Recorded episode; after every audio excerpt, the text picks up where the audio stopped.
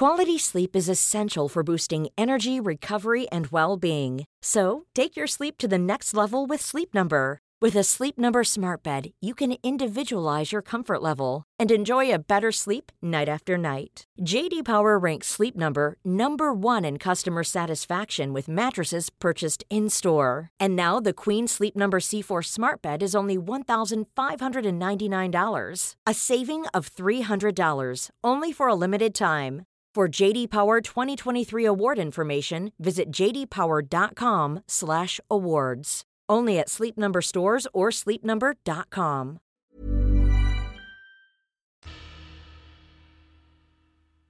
Magische Wesen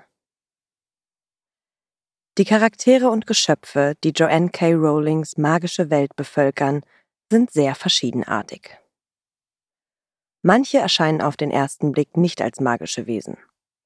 Sie sehen aus wie ganz gewöhnliche Menschen oder Tiere, haben aber übernatürliche Fähigkeiten, wie zum Beispiel Hexen, Zauberer oder Posteulen. Andere Wesen sehen zwar menschenähnlich aus, sind aber nicht substanziell vorhanden. Sie sind Geister oder auch andere unwirkliche Personen, wie etwa lebende Erinnerungsgestalten oder Porträts. Andere sind leibhaftige Grauensvisionen, Schreckgespenster oder verfolgen ihre Opfer als chaosstiftender Poltergeist. Manche der magischen Wesen gleichen bekannten Märchen oder Sagenwesen wie Riesen oder Drachen. Rowling übernimmt aber nur einen Teil der mythologischen Beschreibungen dieser Wesen. Sie ergänzt eigene Charakteristika, beispielsweise stellt sie Feen als dumm und eitel dar. Wieder andere Wesen hat Joanne K. Rowling neu erfunden.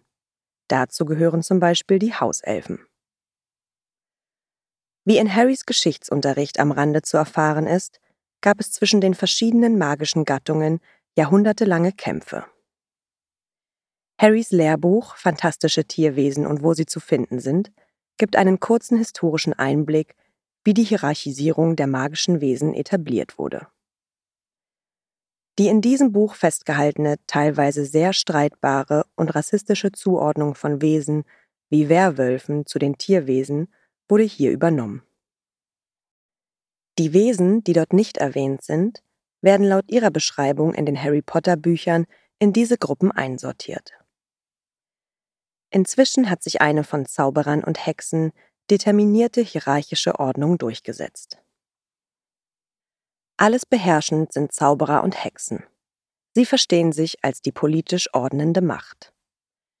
Im Zaubereiministerium gibt es eine Abteilung zur Führung und Aufsicht magischer Geschöpfe mit Behörden für Zauberwesen, magische Wesen, die als menschenähnlich definiert werden und denen politische Mitsprache zugestanden wird.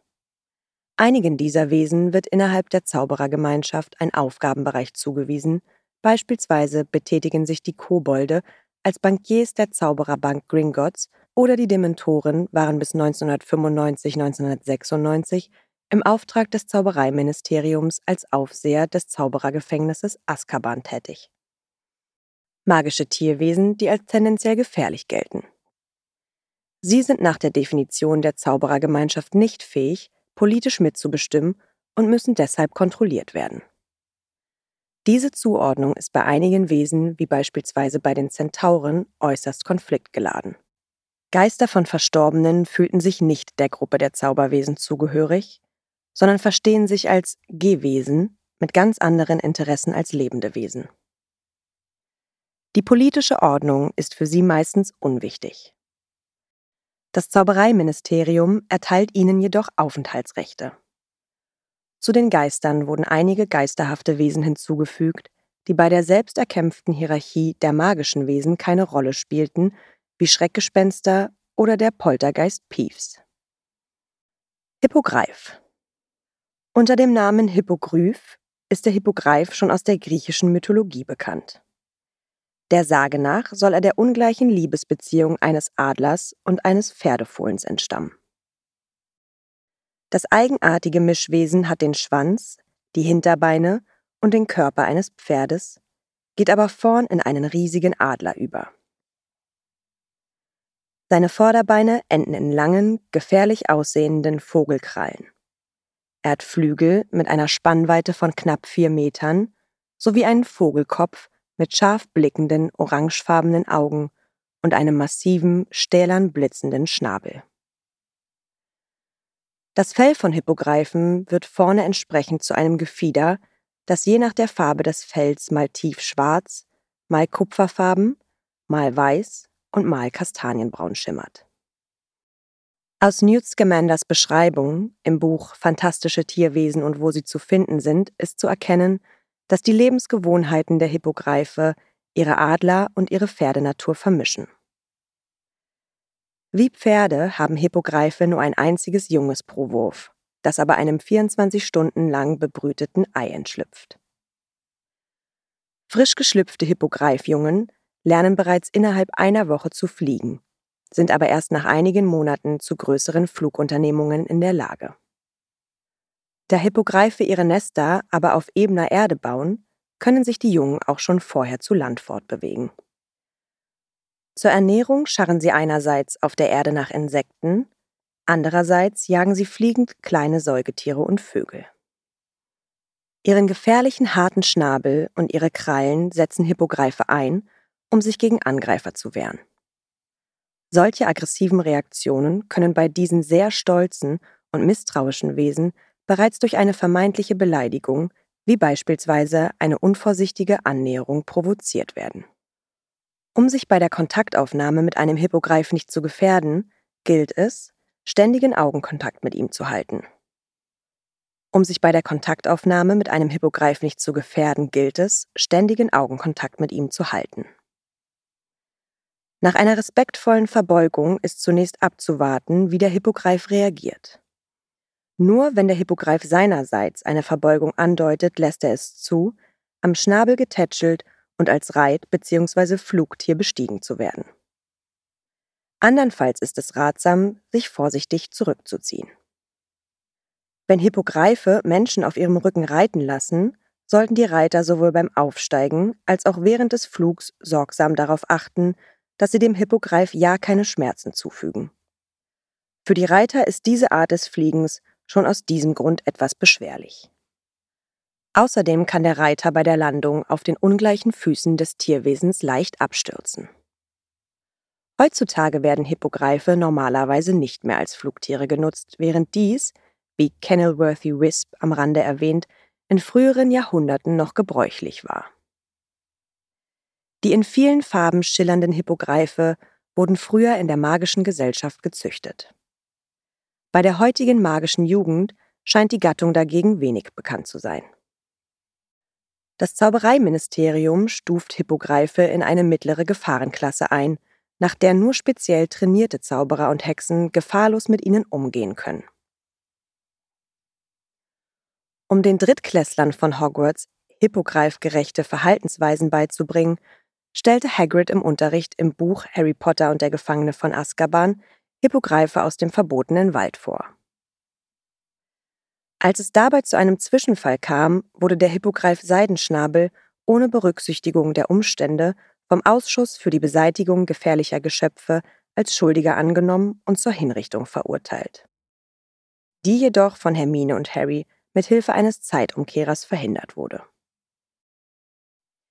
Zentaure die ursprünglich aus der griechischen Mythologie bekannten Zentauren haben den Oberkörper eines Mannes und den Körper eines Pferdes. Sie sind bekannt als wildes und eigenwilliges Volk, das in Wäldern haust. Berühmt sind sie für ihre Treffsicherheit im Bogenschießen und für ihre großen Kompetenzen in der Heilkunde und der Sterndeuterei. Zentauren widersetzen sich allen Bestrebungen der Zauberergemeinschaft, andere Wesen einzustufen zu benutzen und über sie zu bestimmen. Ihre Einstufung als Tierwesen innerhalb der Rangordnung magischer Wesen gilt im Zaubereiministerium als unpassend. Zentauren besitzen ausreichenden Verstand, um die politischen Fragen der magischen Welt verstehen und mitentscheiden zu können. Die Zentauren selbst weigern sich aber, als menschenähnliche Zauberwesen zu gelten, weil sie dann auf eine Stufe mit Vampiren und Sabberhexen gestellt würden. Eine solche Beleidigung ihrer Würde ist für sie völlig unannehmbar. Das Zentauren-Verbindungsbüro im Zaubereiministerium, Abteilung für Zauberwesen, hat folglich noch nie einen Zentaur in Anspruch genommen. Obwohl Zentauren keine folgsamen Herdentiere sind, herrscht innerhalb ihrer Herde eine sehr strenge soziale Kontrolle. Ihre gemeinsamen Prinzipien, wie beispielsweise das Verbot der Bekämpfung unschuldiger Fohlen, werden von allen respektiert. Außerdem haben alle Zentauren einen Eid darauf geschworen, die Vorbestimmung hinzunehmen, die in den Sternen steht. Im verbotenen Wald lebt eine große Herde von etwa 50 Zentauren. Sie sind sehr stolz und erkennen die Ordnung und Gesetzgebung der Zauberergemeinschaft nicht an. Ihre Angelegenheiten regeln sie selbstständig und auch für ihren Schutz vor Muggeln sorgen sie ohne die Hilfe der Zauberer.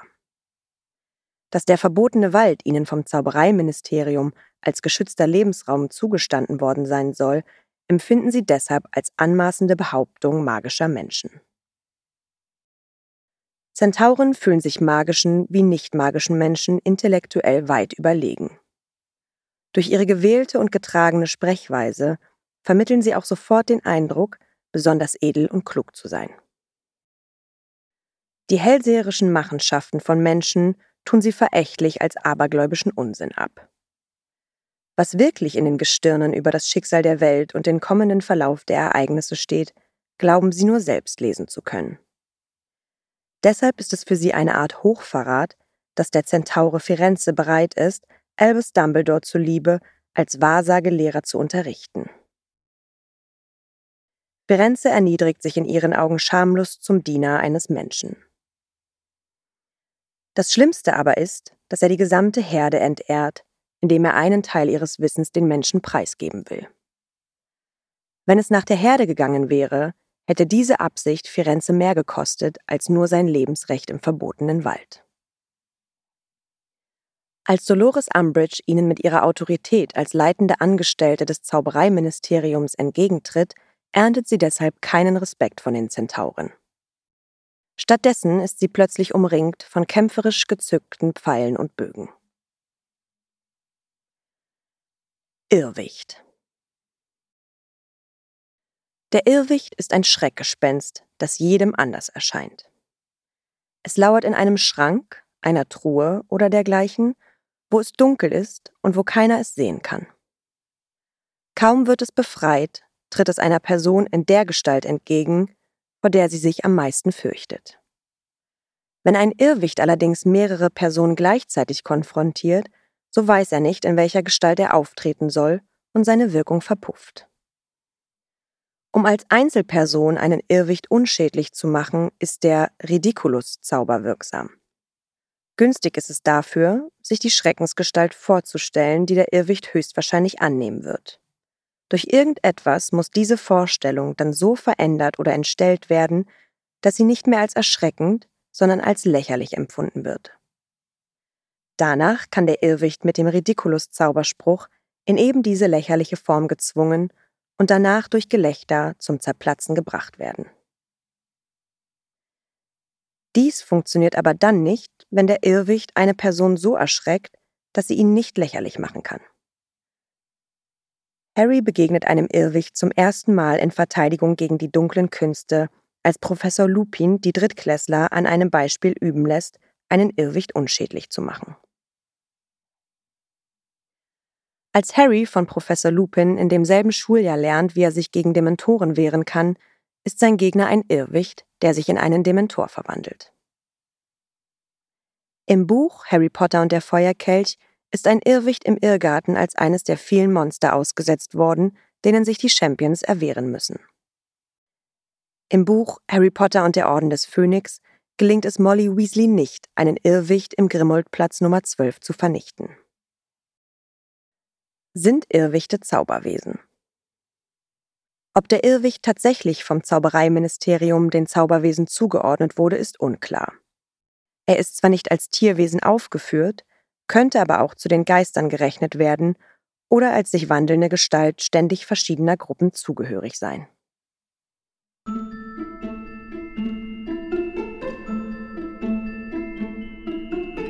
Na, ihr kleinen Hexen, Zauberer und Muggel?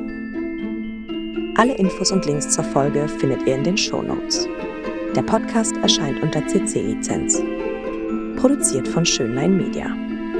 Gelesen von mir, Anne Zander.